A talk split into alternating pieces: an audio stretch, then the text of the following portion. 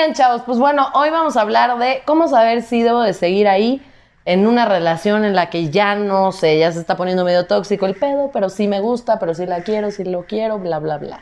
Entonces, ¿qué opinan? ¿Cómo saber si quieres seguir ahí? ¿Cómo saber si debo? Porque de que quieren, muchos quieren.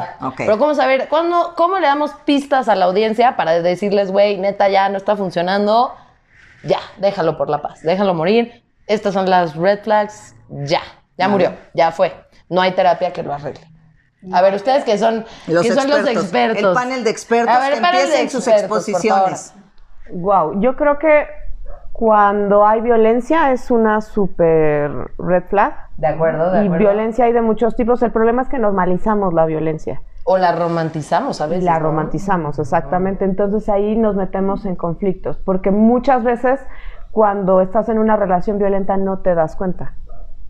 Y eso se pone complejo. Adrián, Pues mira, yo creo que si la comunicación no es correcta, no tiene que ser algo violento, ¿no? Si simplemente no se pueden comunicar, todo el tiempo están en desacuerdos, no salen de la lucha por el poder, por más que lo intentan, por más que hablan, por más que terminan, a veces es mucho mejor dejar que esa relación termine para que maduren las dos personas y posiblemente después regresen. Lo que siempre he visto es esta parte de escasez, ¿sabes? Como es que si lo dejo o la dejo, nunca más en mi vida voy a volver a encontrar a otra persona Sí. y es por eso que me quedo, Sí. por el miedo a y si me quedo solo o si me quedo sola. Y la realidad es que es muchísimo mejor quedarte solo qué mal acompañado. con alguien con el que estás sufriendo ya.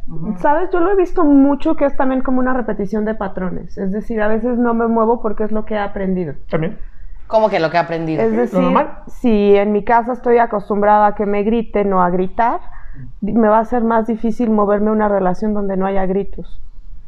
Y entonces puedo, incluso puedo terminar esa relación y, e iniciar otra que sea igual, con, termine igual en gritos. A ver, ustedes que son el panel de expertos, ¿cómo una relación sana se transforma en algo tóxico? O sea, Sí, que- porque que no llegaste, bien. porque no llegaste a esa No relación. O sea, no, sí, Exacto, no llegas así como de, eh, chinga tu madre, ¿no? No, o sea, ¿por qué llegas a ese límite? O sea, ¿cómo? ¿Cómo, cómo pasó? Que nunca fue sana. ¿Cómo? Nunca fue sana. No, es que- sí. no, las relaciones que empiezan mal terminan mal. o Pero sea. hay relaciones que empiezan bien y luego se Es van que a ahí es el primer problema que yo veo. Justamente las relaciones que dicen empezar bien siempre empiezan con mentiras. Empiezan siendo una, una alguien ficticio, alguien una máscara. No, yo soy así, me encanta esto, me encanta lo otro. Todo por el simple hecho de que tengo que tener una pareja, ¿no? Y desde la, desde la escasez, desde el vacío de tengo que llenar un vacío, es que empiezan a relacionarse con otras personas que también están buscando llenar un vacío. Y es justamente donde dicen, es que empezamos bien y terminamos mal. Es que nunca empezaron bien, porque no se conocían. Y trataron de iniciar una relación en donde no había relación, desde dos vacíos, que pues lo único que hicieron fue lastimarse por no ser honestos. Oye, pero a ver, yo creo que nadie se conoce como al 100, ¿no? Entonces, Ah, bueno, no, nunca digo que al 100%. A lo que me refiero es, si estás buscando una relación por el miedo a estar solo, Punto para Claudia. no, pero estás buscando una relación por el miedo a estar solo, esa relación no está empezando bien, por más que te quieras convencer. yo tengo una mejor definición. Oh, Ándale, ándale. womansplaining. A ver, a ver. Womansplaining. A ver. Yo creo que cuando tú buscas desde la necesidad, es decir, que la otra persona eh, satisfaga tus necesidades, es cuando probablemente vas a caer en frustración. Y la frustración, si no la sabes manejar, te va a ir llevando a muchas otras situaciones. O te vas a quedar en situaciones eh, donde tú aguantes cosas que no te hacen sentir bien por sentir que estás llenando esa, o sea, sentir que necesitas a la persona. A ver, yo tengo otro escenario un poco relacionado de, con ¿eh? eso de la necesidad. ¿Qué pasa cuando tienes una pareja que todo va bien, siempre han sido honestos, no hay un pedo, pero pasan cosas en tu vida que hacen que tu situación personal esté de la chingada y obviamente estés en una situación obvio de más estrés, de más, o sea, que estés realmente mal y pues eso obviamente sí impacta a tu pareja, por más que a veces queramos que no, pero sí lo llega a impactar. Y entonces en ese sentido, ¿qué haces si esa racha, o sea, si le toca a tu pareja una neta muy mala racha que no sabe manejar emocionalmente y que sí les está afectando? O sea, ¿cómo sabes si lo debes de dejar o si debes de seguir apoyando? ¿Hasta dónde debes de seguir apoyando? Porque creo que esa es otra situación. A veces hay parejas que están muy bien, pero sucede algo, no sé, una muerte, te corren, este, Te corren. te corren, este, no sé, Tú no sabes de eso. cualquier cosa y, y pues vale madres. Yo creo que eh, es una decisión, estar en pareja es una decisión y siempre estar en pareja pues va a generar, te va a generar conflictos porque tu pareja te va a espejear y a veces te enganchas con lo que En psicología llamamos sombra, que es todo aquello que nos molesta, pero que no nos damos cuenta que tenemos. Y también la expectativa, ¿no? ¿Qué tanto realmente estás esperando del otro sin comunicarlo? Que es algo que he visto también mucho en las parejas, ¿no? Es que él no me apoyó como yo quería o ella no me apoyó como yo quería. Bueno, ¿y se lo hiciste, se lo comunicaste? No, pero debería de haberlo sabido. Sí, típico. un Ah, ese se los deberías. Ese debería es terrible. Los deberías Claro. son terribles. Porque eh, de verdad no existe todavía persona que pueda leer la mente de otra. Claro. Sí. Sí, pero yo sí, bueno, no sé, ahorita con lo que dijeron, eh, suponiendo que empezaras una relación sanamente, vuelvo a mi punto, ¿no? Y que fue una buena relación, ¿dónde se descabraja? ¿Por qué se dejan de comunicar, no? Sería un tema, ¿no? O sea, se dejaron de comunicar, estaban esperando más del otro, eh, se frustraron en el Inter porque ella quería candela diario y él era menos de candela. O sea, llega un momento en que los acuerdos ya no son acuerdos o qué? Eh, en realidad, a mí me gusta mucho, hay un autor, ay, no me acuerdo ahorita cómo se llama, que plantea un método sobre terapia de pareja porque empieza a analizar muchísimas parejas de muchas edades y empieza a buscar cuál es como el pedo entre las parejas, por qué se separan. Y empieza a generar como un método que tiende a como predecir si la pareja va, va a seguir o no. Y lo que este autor dice es que en realidad hay como cuatro aspectos que son como fundamentales. Uno que les llama los cuatro jinetes del apocalipsis. Ah, cabrón. Eso El, el hambre, la peste. Seguramente es gringo, ¿no? Muy religioso, sí es gringo. A ver, a ver. No, no me acuerdo, ¿tú te acuerdas del nombre? Es que además sé perfectamente quién hablas y no me acuerdo el pinche nombre. Sí. Bueno, ahora- al ratito se los vamos a decir. Se los ponemos. Eh, número uno tiene que ver con eh, empezar a menospreciar a tu pareja. Ok. Tiene que ver con eh, hablar eh, en lugar de, de hacer como planteamientos violentos. Que O esto, sea- esto tiene, quiere decir que en lugar de que tú puedes tener una queja, todos tenemos quejas en la vida y eso es válido. El problema es cuando tú lo estás poniendo de una manera violenta o estás lastimando O sea, a la de- otra persona. Cuando que- responsabilizas al otro. Exacto. Sí, es tu culpa, siempre haces lo mismo, Exacto, nunca las generalizaciones. Ajá. Exacto. Tú eres un idiota. Ay. Bueno, eso ya está muy obvio, eso ya está muy obvio. Ok, ok. Eh, otro tiene que ver que se llaman como intentos de desagravios eh, fallidos, que es intentamos eh, construir la relación o más bien como bajar el problema y, de- y cada vez funcionan menos. Cada pareja tiene sus intentos de desagravio distintos, desde el te hago una mueca hasta el ya no te enojes o ay. y Te que la mamo. Ay, sí, no. Bueno, ya, te la mamo. Exacto. Imagínate si No, eso no creo que sea mala, digo. No, ese es un buen intento de Es desagravio. una Es un técnica buen de es desagravio un buen la cagué, pero te la mamo. No, Es un buen intercambio, güey. No sé. la relación llega, o sea, se puede notar que la relación llega a su fin porque eh, ya ahí, ya se están separando. Incluso eso yo lo veo mucho en el consultorio, cuando ya a una de las parejas ya no le importa lo que piense o lo que diga la otra persona, Ya es una relación que está, eh, pues ya se está muriendo. Las que todavía están agarrándose del moco y, y peleándose todavía tienen solución. Vaya. Ok, entonces si te estás madreando con tu pareja, todavía tienes una esperanza. Oiga, no. Si te estás peleando nada más, pero en voz. O sea, cuando te pongan un putazo, sabes Es perfectamente que no estoy ya de no acuerdo, estar ahí. porque ahí es lo que dice Clau, ¿Cómo? hay banda que ejerce violencia psicológica, o sea, Sí, no sí, tienes sí, que llegar sí, a los sí. putazos. No, ya sé, pero si te ponen un putazo, ya es señal inequívoca de que un jalón. O sea, yo siempre he visto el es- el- la escala de la violencia. Aquí los expertos no me dejarán mentir. Método Gottman, método Gottman. Ah, el del apocalipsis. Por eso no se acordaba. Godman, o sea. Gottman. Godman, acuérdense de Por eso le puse el apocalipsis y tal. Claro, porque Muy es- egocéntrico, muy egocéntrico.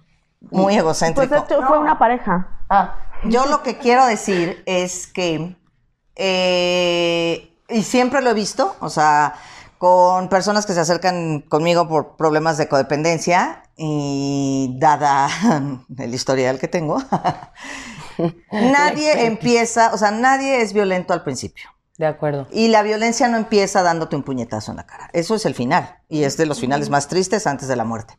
Antes de que te mate el tipo. Pero hay muchas formas de ejercer violencia. Hay muchas formas que te, te empiecen a maltratar, como dijiste ahorita, como de hacerte menos, hacerte sentir jodida, que no eres suficiente, que puede irse a buscar a alguien más porque tú ya no eres suficiente. O sea, todo este tipo de violencia que existe, eso va mucho antes de que te que obviamente uno debería tener esta expertise, olfato, para decir, creo que este güey me está maltratando. Es que no es tan obvio, como Pero dices. no es tan obvio, o sea, a veces sí, de repente dices, es que, o sea, hay chicas que a veces se han acercado conmigo, me dijo, es que me zarandeó horrible el brazo y entonces, pero yo lo perdoné, y yo así de, pero ¿cómo, cómo, cómo, cómo? O sea, Es que se va cayendo en un ciclo, no, como bien dices, no, no te das cuenta.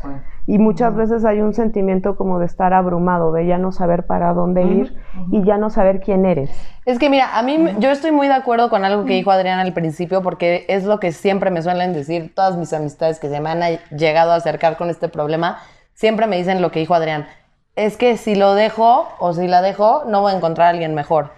O sea, y si no lo dicen, lo piensan, porque no todo el mundo tiene los huevos de decirlo, porque para decir eso tienes que tener mucha confianza en una persona, porque pues implica una autocrítica muy cañona, ¿no? El decir, no voy a encontrar a alguien como esta persona. Y, les preguntas por qué, ¿no? O sea, ¿por qué no encontrarías a alguien? Y casualmente nunca es, es- bueno, en, en mi experiencia tú me dirás ahorita en terapia que han visto ustedes, pero en mi experiencia nunca dicen como, porque yo no valgo lo suficiente. Siempre dicen, porque esta persona tiene tal. Y empiezan a decir características que supuestamente no van a encontrar en ninguna persona. Características que son súper encontrables en otra persona. Sí. Pero, ¿me entiendes? O sea, me parece muy chistoso. pero le faltan los putazos. Que el decir no voy a encontrar una persona igual, en realidad viene de no creer que tú eres suficiente para encontrar una persona igual o mejor, y nunca lo justifican ahí. Nunca dicen no voy a encontrar una persona igual porque yo no soy suficiente. Siempre dicen no voy a encontrar una persona igual porque esta persona tiene estas características que nadie más tiene en la vida. ¿Has ¿Qué hay de escuchado, eso? ¿Has escuchado hablar sobre las heridas de la infancia? Ah, sí. Claro. Pues viene de ahí. A ver. Claro, porque cu- todos tenemos heridas de acuerdo a las cuales vamos relacionándonos y vamos evitando y vamos generando ciertas máscaras en nuestra personalidad. Máscaras me refiero como en esta posibilidad de cómo voy a eh, reaccionar. Si a mí me traicionaron, probablemente yo voy a intentar eh, controlar todo para evitar que me vuelvan a traicionar. Y entonces vamos buscando relaciones con este intento de sanar. En realidad las relaciones son una elección, pero a veces no la hacemos tan, la mayoría de las veces no la hacemos consciente. Por eso es de lo que les hablaba sobre la sombra, no recuerdo si en este capítulo o en algún otro, pero que tiene que ver con las cosas que tú no alcanzas a ver de ti misma, de ti mismo, y lo ves reflejado en la otra persona porque es a quien has elegido. Y entonces desde ahí es de donde pues vas repitiendo patrones de tu infancia eh, en un intento de solucionarlos. Ejemplo, si yo soy, por eso los opuestos se atraen, porque si yo soy súper callada y si me voy a agarrar a la persona más desmadrosa, para después andarme quejando y decir, ay, como es que ya me tiene hasta acá que no- nunca hay paz. Pero es porque yo tengo que aprender a, a comunicarme mejor y yo elijo a esa persona y por eso me atrae. Ah, ya entendí. Esta es la primera Ok. vez en la vida que entendí lo de la sombra, güey. o sea, te voy a decir ¡Bravo! porque, güey, porque Un aplauso neta. para Andy que entendió lo de las sombras. Güey, es que creo que mucha gente no lo entiende porque yo lo que entendía de la sombra era que lo que el dicho este, ¿no? De lo que te choca te checa y es lo que una vez te pregunté a ti, Adrián, que yo le preguntaba a Adrián, güey, cero creo en ese dicho porque lo que a mí me choca de otras personas para nada es algo que yo hago. O sea, por ejemplo, en- siguiendo tu ejemplo, ¿no? Si yo soy una persona muy callada, Ah, esa no se la creyó ni ella. ¿eh? Guiño, guiño. O sea, Si guiño, soy- guiño. Si yo soy una persona muy callada y me choca una persona que habla mucho, yo decía, güey, no tiene sentido el dicho ese de lo que te choca, te checa, porque no me identifico, yo no hago eso. Entonces, no, y ahora ya entendí que más bien viene de un tema de lo que tú careces es lo que te choca, o sea, porque no lo tienes y porque es algo que tienes que aprender, quizá. Exacto, es- te va Está especiando. muy deep, está muy deep. Sí, a mí, me, a mí me encanta eso. ¿Tú qué opinas al respecto? Yo creo que una, una de las red flags que yo considero que es importantísima y no se nota es cuando dejas de tener relaciones con otras personas por solamente tener una pareja. Ah, sí, Y esa es terrible porque una de las técnicas que usan los psicópatas Ah, sí. es justamente irte poquito a poquito jalando a su mundo con sus propias amistades y tú dejas de tener tu red de apoyo. Y parece estúpido porque decimos, bueno, es que mi pareja ahora es mi nueva red de apoyo y eso está mal. Tu red de apoyo no debe ser tu pareja, debe ser una parte de tu red de apoyo, no tu red de apoyo. Está Sí, de tal eso, forma ¿eh? que cuando esa parte de tu red de apoyo Falle. se pudra o te esté, sea el que te esté sapeando, pues puedas voltear a la otra red de apoyo y decirle, güey, este güey me está sapeando, ¿no?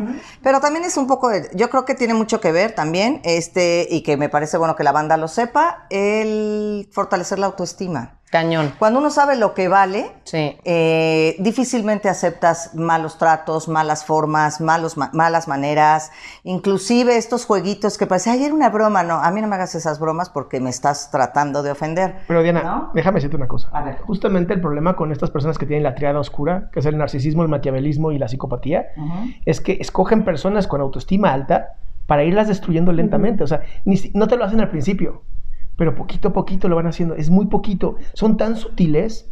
Es el famoso gaslighting. Es el famoso irte lastimando poquito a poquito hasta el punto donde te destruyen por completo, te dejan y se van con la siguiente víctima. Sí, es muy confuso, pero sí creo que ayuda el que tú sepas muy bien, el, el estar bien plantado. O sea, entiendo que nadie está exento, entiendo que una persona con una alta autoestima, inteligente, súper, o sea, súper verga en todo. Ay, lo dije querido, porque estamos en Red Flamingo, horario familiar. No, este, o sea, entiendo que puede pasarle a cualquier persona por más inteligente y buena autoestima que tenga, pero sobre todo si estás como bien planta- plantado y ya lo viste, ya sabes lo que no te gusta, o sea, ya sabes que no es, o sea, el amor no duele. O sea, el amor no duele, el amor es bonito, siempre. Puede pasar por conflictos y puede tener sus, sus cosas, pero el amor entre familia, entre amigos, entre parejas. No digas familia porque Adrián la arma de pedos si escucha esa palabra, güey. Cree que tenemos complejo de Edipo. No, no, entre la familia, o sea, el no, estoy hablando del amor, el amor en general. Pero también el amor entre familia duele. Sí, pero, pero duele por alguna relación que está mal, no porque, o sea, el, el amor no duele, el amor, sobre todo en pareja, creo yo. O sea, si tú estás en una relación para sufrirla, no estés en esa relación. O sea, las relaciones no son para sufrir, la vida no es para sufrir. Pero tampoco una relación es para pasarla bien, Entonces, ¿para qué es una relación? para crecer. Por eso, y crecer duele. Por eso. Ay, pero, pero en el Ay. pero hay un, hay un crecer como el de los niños. O sea, el niño que es bebé va a crecer y le va a doler porque pues, se va a caer y le va a doler el diente en lo que le sale y la chinga y todas estas jaladas que han inventado. Está, está muy bien eso. Pero el amor en general, o sea, en las relaciones, no deben ser dolorosas. O sea, no si yo para crecer tengo que estar doliéndome en una relación, la neta no la quiero. Llámame inmadura. A ver, es O que, sea, a ver. pero la neta, creo yo que en esta parte donde se filtran este tipo de mensajes que no son re- este, realmente claros en el sentido de qué debe doler en el amor o en una relación y qué no. Porque si tú me dices, ok, todo el amor duele porque es que estás en una relación para crecer y crecer duele, esa rayita que has dejado ahí se filtra, pero cualquier cantidad de, de violencia creyendo que estoy creciendo. ¿Cómo determino qué es crecer y qué es violencia? Porque la violencia es a propósito. Por eso, y el dolor no, el dolor, el dolor es una consecuencia. Ya, por eso, pero ¿cómo sabes? O sea, me queda clarísimo lo que dices, pero ¿cómo sabes que esa persona, o sea, cuando tu papá te dice malamente, te pego, me duele más a mí, pero te pego por tu bien, es una patraña. O sea, ¿sabes? O sea, es esta educación antigua donde te pegaban para que... Amo patraña, perdón. O sea, es una patraña, pues sí, o sea, es así como de, no, o sea, ok, no tenías otro recurso, así fue mi papá, no hay pedo, ¿no? No hay bronca, ya, yo ya hice mi propio trabajo, pero siento que cuando dejamos estos pequeños huequitos de, es que el dolor y el dolor es, eh, sí, a ver, la violencia es cómo sé que la persona está ejerciendo esa violencia. Yo, en una relación, sin red de apoyo, sin nadie que apoyarme, metida, minimizada, bajoneada, la chinga, ¿cómo sé cuando este güey me dice y me humilla? Te lo cambio muy sencillo. A ver. El amor duele, pero el amor no es sufrimiento. El amor duele, ¿eh? Otro, otro. A ver. Pum. El amor no es sufrimiento. A ver, desarrolla. El budismo habla de que en la vida tiene que doler, porque la vida es caótica. El sufrimiento es una opción, es una- algo que tú piensas. El perro que llora porque lo pateaste, no está diciendo, ah, mi dueño, ¿por qué me pateó? No, está llorando porque le duele. Entonces el amor duele, porque va a haber momentos de desacuerdo, es Pero a natural. ver, a ver, espérate. No, yo sí Eh, ya no, te entendí. Yo creo ya que la entendí. no, yo ya te entendí, pero creo que no. Creo. No la te voy a decir. Ah. No, no, es que te voy a decir una cosa. Cuando pone el, el- el mensaje en el patea al perro, o sea, güey, o sea, eso ya es violento, ¿no? O sea, es cuando alguien ya No, te da un zape, ya No, sabes no. que te va el- A ver, voy a- voy a intentar Me queda claro. No, no, lo yo no estoy hablando de violencia hacia la otra, hacia la Sí, pareja. no, no, no, no. Estoy hablando que en un de- desacuerdo va a haber dolor. En un silencio, ¿no? tú y yo nos peleamos, y entonces hay un silencio. Por eso. Y el silencio duele. Por eso. Más no es sufrimiento. ver, chance de intentarte espera. reformular lo que dijo yo lo- Adrián. pero yo lo que quiero es que Adrián me explique cómo el dolor en una relación de pareja con alguien donde yo soy la víctima, él me está afectando, ¿cómo Déjame- me, doy déjame- ¿Cómo me voy a dar cuenta Déjame- ¿no? que esta explicar. persona está hostigándome, Mira, ve, abusándome? ¿Cómo? Güey, lo que está diciendo Adrián, a ver si me sale mejor la explicación. Voy a intentar, está complicado. No, no, está complicado, la verdad. No es, no es fácil. Es que están asociando dolor con violencia. No es sí, pero uh, mira, ve. Por lo que es está diciendo, es que escúchame, güey, duela. dame chance, escúchame. Ve. ya, por favor, escúchanos. Ve, lo que te voy a decir es esto, o sea, lo que Adrián está diciendo es que la- el dolor, o sea, las cosas cotidianas de la Sí, pareja, pero eso lo escúchame, escúchame, duelen en general. Pero el sufrimiento, o sea, lo que, lo que, el hecho de que tú estés, que tu pareja te haga, que tú mismo estés pensando y pensando y pensando que tú la cagaste, que tú hiciste mal, que no sé, que tú, ajá, que tú mereces eso. O sea, el lavado de cerebro básicamente, que implica un sufrimiento, eso es lo que ya puede ser una, un buen indicio de que es violencia. inicio. Ajá, sí, exacto. pero eso lo entiendo muy bien. O sea, yo lo entiendo muy bien. Pero alguien que no entiende eso, ¿dónde se queda? O sea, Que vaya a terapia. ¿cómo le dices a una persona, pero si está metida en esa relación? Que O sea, vaya a terapia. De ahí lo que, antes. de ahí lo Claro. que decía, la red de apoyo. Por eso, pero es que lo que yo creo es que te puedes salir antes de eso. O sea, no tienes que llegar a, a ese límite, ¿no? Hasta que ya de plano. Pero es que no es tan fácil, no es tan fácil por juzgar, o sea. Precisamente por eso lo digo, porque como no es tan fácil, estas pequeñas aberturas que hacen, que son muy bonitas y que son reales. La vida duele, pues sí duele, está feo que te corran, está feo que tú, que un día te pelees con tu novio, está feo, sí, está doloroso, sí. Se muere alguien, puta, qué feo. Gana López Obrador, puta madre, está feo. Duele, sí, mi país me duele, pero eso es diferente a este dolor infringido por una pareja cuando yo no me doy cuenta además que me está haciendo la vida de cuadro. A ver, yo creo que es importante diferenciar entre dolor, sufrimiento, violencia y poder. A ver. Eh, el poder está muy ligado a la violencia. Es decir, si yo te estoy violentando es porque yo estoy haciendo uso de mi poder y entonces estoy pasando por encima de ti. No siempre, por ejemplo, entre violencia y agresión hay una diferencia. A veces yo puedo agredirte porque me estoy sintiendo indefensa y te voy a agredir. Un- un, un perro cuando siente que lo van a atacar, muerde. La naturaleza es agresiva, pero no es violenta. La violencia está muy relacionada con los vínculos de poder. Entonces, ¿cómo identificarlo cuando yo estoy en una relación de poder? Cuando yo siento que mi opinión no es igual de válida. Cuando yo siento que yo no soy tan importante o que no hay una situación de equidad. Entonces, ahí es una, es una bandera roja. Cuando no es cuando, a mí, cuando a mí me da miedo, cuando yo me siento eh, abrumada por eh, decir algo que tiene que ver con mi opinión, ahí es una bandera roja. Ahora, diferencia entre sufrimiento y dolor, el, como decía Adrián, dolor es algo que pasa. O sea, si alguien te dice que no te va a doler, pero tienes que hacerte responsable de tu no, porque ahí es donde empezamos a manipular en las relaciones. Y el sufrimiento es todo este aprendizaje psicológico que lleva de un dolor, es decir, como de estarle dándole duro y darle a la herida. Y entonces pasan 20 años y sigo sufriendo porque mi papá me pegó. Entonces ahí ya es algo aprendido, ya es algo que, que lo vas como ciclando. Es la historia ¿Por que qué te se cuentas. cicla la gente con esos dolores? O sea, Buen ¿por qué, punto. no, ¿por qué no sale de esos dolores? Por ejemplo, Sí, ¿por estos adultos ahí? que siguen a los sesenta y tantos años diciendo, ay, es que mi papá me hizo esto, o, me, o dejó, o es que mi papá dejó a mi mamá por otra. Porque es, Ay, sí. es- O las parejas, como dices, ¿no? Oye, tú me hiciste, el tú me hiciste es muy típico en parejas que llevan años, ¿no? Por O las sea, heridas de la infancia. A veces cuando pasa, en pareja es muy común pasar por las heridas de la infancia y esto hace que de pronto no sea tan sencillo que- querer hacerte responsable. O sea, realmente creo que hay que pensar que nadie queremos como joder al otro, nadie, de manera como eh, intencional. Aquí Landy hizo sus gestos de típico de que yo sí. No, en realidad no. Incluso hasta un sociópata de lo que hablaba Adrián tiene que ver más con una falta de empatía. O sea, no es en realidad que yo quiero joderte, sino es más bien que no me importas. No me importa cómo te sientas No después de mi agenda. Mientras, mientras yo quiera. En realidad las personas no están pensando tanto en las otras personas como, a veces lo sentimos y eso es lo que Que nos eso nos duele. también las películas, ¿sabes? Sí. Ese es un villano que todo el tiempo está pensando en cómo joder al otro. Eso no es real. Buen punto, Las ¿eh? personas- No Depende, pero depende qué películas, ¿no? Porque Pero, también- las personas enfermas mentalmente no están pensando en cómo joder al otro. Están pensando en cómo voy a cumplir mi agenda a pesar del otro. Total, ¿eh? Nunca había notado Y esa el daño colateral del otro les vale huevo. O sea, ellos van, pero por esta línea. O sea, no sé.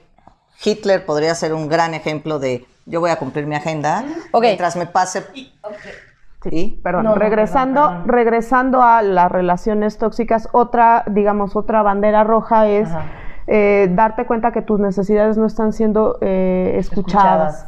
Oh, sí. Porque ahí hay un punto bien importante. Igual no te las van a cumplir, o- pero si no sientes que te están escuchando y no sientes que realmente estás eh, en el mismo nivel de relación, ahí es una bandera roja.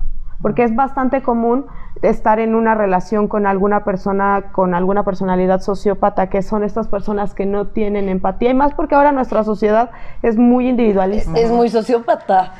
Digo, perdón, psicópata. ¿verdad? También. Yo ya iba a Psicópata. corregirla, pero ya lo... Psicópata y ¿Cuál es la diferencia entre psicópata y sociópata? Es muy sencilla. Gracias por preguntar, Andy. Ah, Casi no nos preparamos. Casi no nos preparamos y no lo buscamos en PubMed. A ver. es Dale, muy dale. sencillo. El sociópata es una persona impulsiva, no tiene control sobre sus emociones y ataca por atacar. El psicópata es un manipulador que sabe perfectamente lo que quiere y no tiene empatía. El sociópata sí tiene empatía. No. Ah, no tampoco, pero, Tampoco. pero es impulsivo. Ah, ok, ok. Es antisocial. ¿Sabes? Eh, eh, como que las reglas no existen para él. Como esos güeyes que llegan en O sea, es Estados un Unidos transgresor. a- es como un transgresor. Es como un ma- transgresor y me Ah, paso el alto y me, me vale madre. El psicópata es el famoso Hannibal Lecter. Que a veces eso está como muy de Hollywood, pero hay más, por ejemplo, es el jefe que no le importa tu vida y te hace y te hace la vida de cuadritos. Es la pareja que solamente quiere, solamente se está viendo a sí misma y, y tiene un gran narcisismo y solo quiere verse bien. Muy manipuladores. Exacto, y son muy manipuladores porque entonces van en este círculo de violencia donde primero te voy alardeando, te voy eh, subiendo y luego de, la- de un día a otro, de un momento a otro, te ignoro por completo. Oigan, eh, Ah. propongo, propongo que hagamos un reto que se llama Boss Challenge. Compartan esto para que le llegue a mi jefe, ex jefe, y lo vea. No, que es un psicópata, por Pero favor. bueno, si le diste check a varias de las cosas que hemos dicho, por favor salte de esa relación. Y acude a terapia. Quizás a veces no va a ser tan fácil salirte, Claro. pero busca ayuda, busca que tu red de apoyo se empiece a ser más grande, porque a veces sientes que no tienes las eh, herramientas necesarias para salir y está bien, el primer paso es darte cuenta y poco a poco es irlas generando e, ir- e irte reconstruyendo. Oye, y también sabes que este sentimiento como de debilidad y de fragmentación, ¿no? Porque te estás como quebrada, te sientes como, como débil, como que ya no, que- como que ya no vas a ser, ya no va a ser posible que este Que seas feliz que otra seas vez. feliz otra vez o con esta persona, o sea, primero habría que tirar también la expectativa de que con esa persona ya no fue la relación, o sea, digo, a menos que se separen, como dice Adrián, y en algún punto se vuelvan a encontrar, ya sanos cada uno de sus carencias, ¿no? Eh, por otro lado, ¿qué quería decir yo? Mm, bueno, en otras Ya noticias, los finales. Andy, conclusión. Ah, bueno, conclusión, eh, yo les diría a las personas que se preguntan, ¿debería de seguir o no ahí? Yo creo que muy en el fondo ya lo saben. Solo no quieren ser honestos con ustedes mismos y pues nada más, o sea, de que la neta, si no se siente bien, no está bien. Exacto. Y yo la última cosa que iba a decir, a las amigas o amigos de estas personas, Ay, a sí, esa red de total. apoyo, también es súper importante que les tengan paciencia, porque muchas veces es que viene 30 veces a contarme lo mismo y no Mm. se sale.